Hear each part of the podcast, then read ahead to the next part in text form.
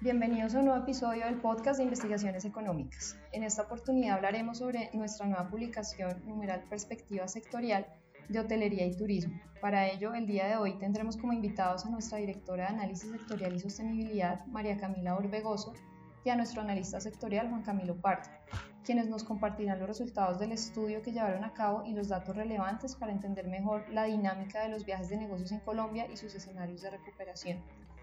Hola María Camila, empezaremos contigo. Cuéntanos cuál es el contexto actual del sector de hotelería y turismo en Colombia. Hola María Victoria, muchas gracias por este espacio. Respecto al contexto del sector de hotelería y turismo, es importante mencionar o recordar que en 2020 este fue el sector que tuvo la mayor contracción dentro de la economía colombiana al evidenciar una, reducción en su Producto Interno Bruto del 28% frente a 2019 y pues esto definitivamente fue el resultado de, de las medidas que se debieron tomar en el contexto de la pandemia pero igualmente tras esa contracción que se observó en 2020 encontramos una sorpresa muy positiva en 2021 con una expansión del 60% y lo que nosotros hemos denominado, hemos llamado una recuperación en B, es decir, una caída y un rebote de forma importante en 2021.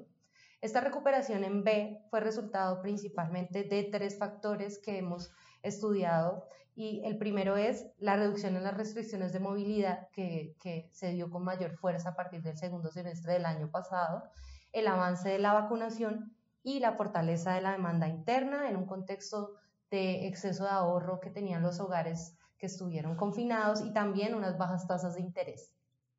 Me llama la atención esa recuperación más rápida de lo anticipado. ¿Qué tendencias o características identificaron en este proceso de reactivación? Respecto a esto, encontramos tres tendencias principalmente en el, sector en Colombia. La primera fue una preferencia por hoteles pequeños durante esta reactivación, en línea con, con la menor probabilidad de contagio. También identificamos que los viajeros con motivo vacacional fueron los que más rápido se reactivaron posterior a la pandemia y hubo una recuperación también más rápida de los viajeros nacionales, no así de los viajeros internacionales.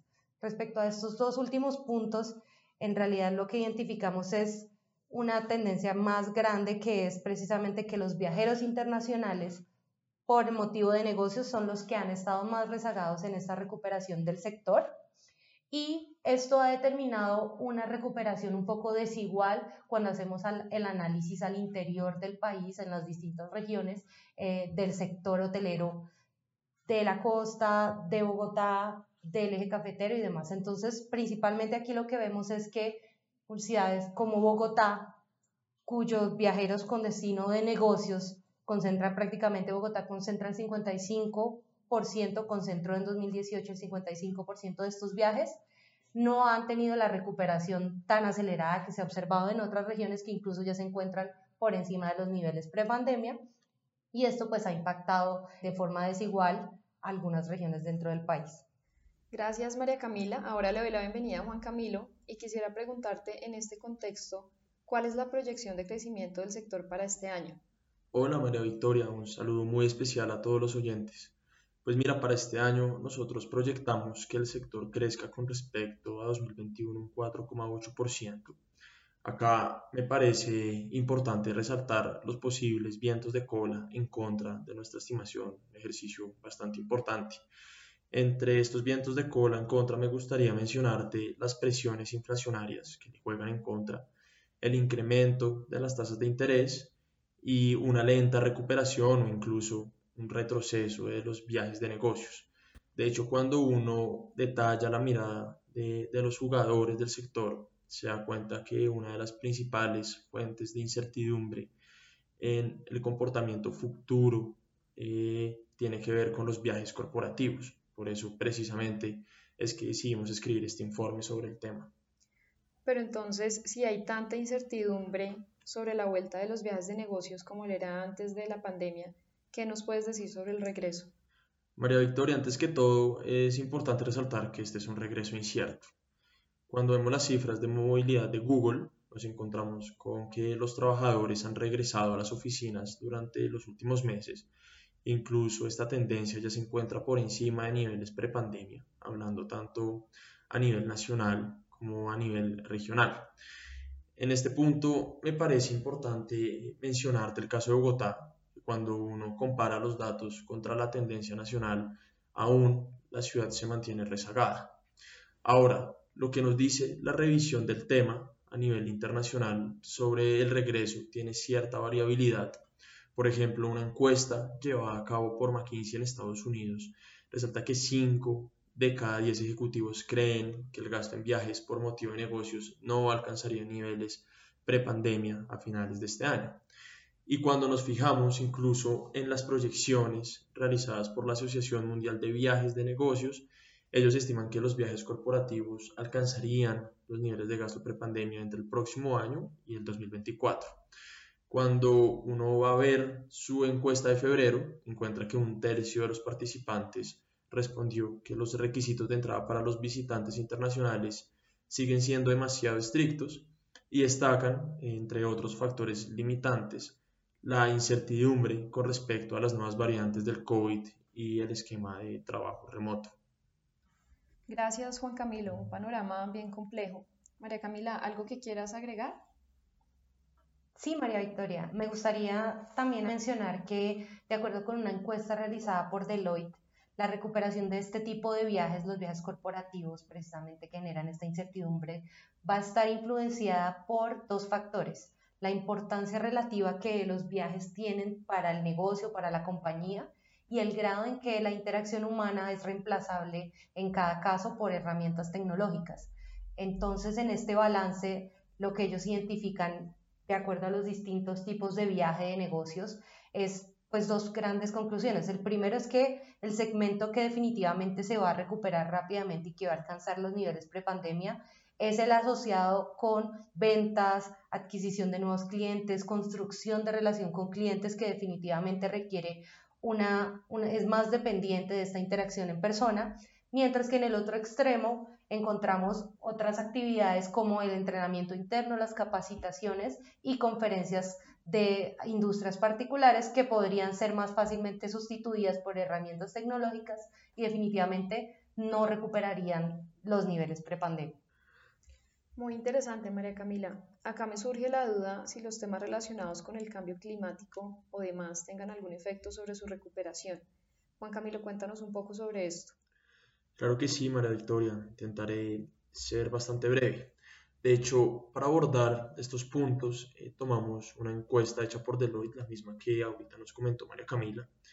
En primer lugar, es importante resaltar que en la encuesta 8 de cada 10 ejecutivos respondieron que sus compañías se han comprometido a reducir sus emisiones de gases de efecto invernadero. Esto quiere decir que, dado los incentivos que se han dado en el mercado, la sostenibilidad de los presupuestos empresariales gana cada vez más fuerza. Y segundo, la optimización de costos también ha ido ganando potencia. Digamos que dentro de la encuesta, los participantes identificaron grandes montos de ahorro por la reducción precisamente de viajes durante la pandemia. Tan es así el panorama que dos de cada tres directivos respondieron que la mayor atención a los costos conducirá precisamente a limitar la frecuencia de los viajes de negocios. Definitivamente son muchos los factores que incidirán sobre el futuro de los viajes de negocios, ¿no? ¿Qué tal si finalizamos el podcast con la recuperación de estos viajes en Colombia? ¿Cómo, cómo lo ven, María Camila? Sí, así es. Eh, realmente son varios factores a considerar y la incertidumbre es muy alta, pero respecto a esto, nuestro mensaje en este estudio que, publicamos es Colombia definitivamente sobresale frente a lo que está pasando en la tendencia global en términos de una recuperación mucho más acelerada. Y en, línea con esto, esperamos que la brecha de los niveles prepandemia se cierre a nivel local más temprano que en el resto del mundo, independientemente de que las encuestas a nivel mundial estén indicando que esto podría tardar un poco más, inclusive extenderse hacia 2023 o 2024. ¿Por qué esperamos esto? principalmente porque el 90% de los viajes de negocios en Colombia los realizan viajeros nacionales y como lo hemos venido mencionando, realmente la reactivación en los viajes nacionales ha sido mucho más acelerada y también pues en línea con esto y con los, motivos que hemos expuesto de, de la recuperación de los viajes de negocios, creemos que nuestro escenario base en el último semestre de este año ya logremos esta recuperación del segmento en Colombia. Juan Camilo, ¿hay algo que tú quisieras agregar para finalizar? Sí, María Victoria, me gustaría concluir con lo siguiente, y es que como lo expuso Cami, si bien esperamos que la recuperación de los viajes corporativos se materialice a finales de este año, hablando en términos de nivel nacional, aún hay una gran incertidumbre y poca capacidad de predictibilidad eh, que seguirá siendo una limitante en los pronósticos del sector. Aún sigue latente la posibilidad de que la incorporación de nuevas tecnologías en las empresas sea disruptiva en los modelos de negocio del segmento de viajes corporativos y además tampoco podemos descartar la aparición de nuevas variantes del virus que podría ralentizar la tendencia alcista del sector en el país. Bueno, Juan Camilo, María Camila, muchas gracias y a nuestra audiencia también por acompañarnos el día de hoy. Esperamos que este podcast haya sido de utilidad para todos. Los esperamos en un próximo episodio de análisis del equipo de investigaciones económicas. Recuerden suscribirse a nuestro canal y seguirnos en Instagram, Facebook, LinkedIn y Twitter como arroba Corfi Colombiano.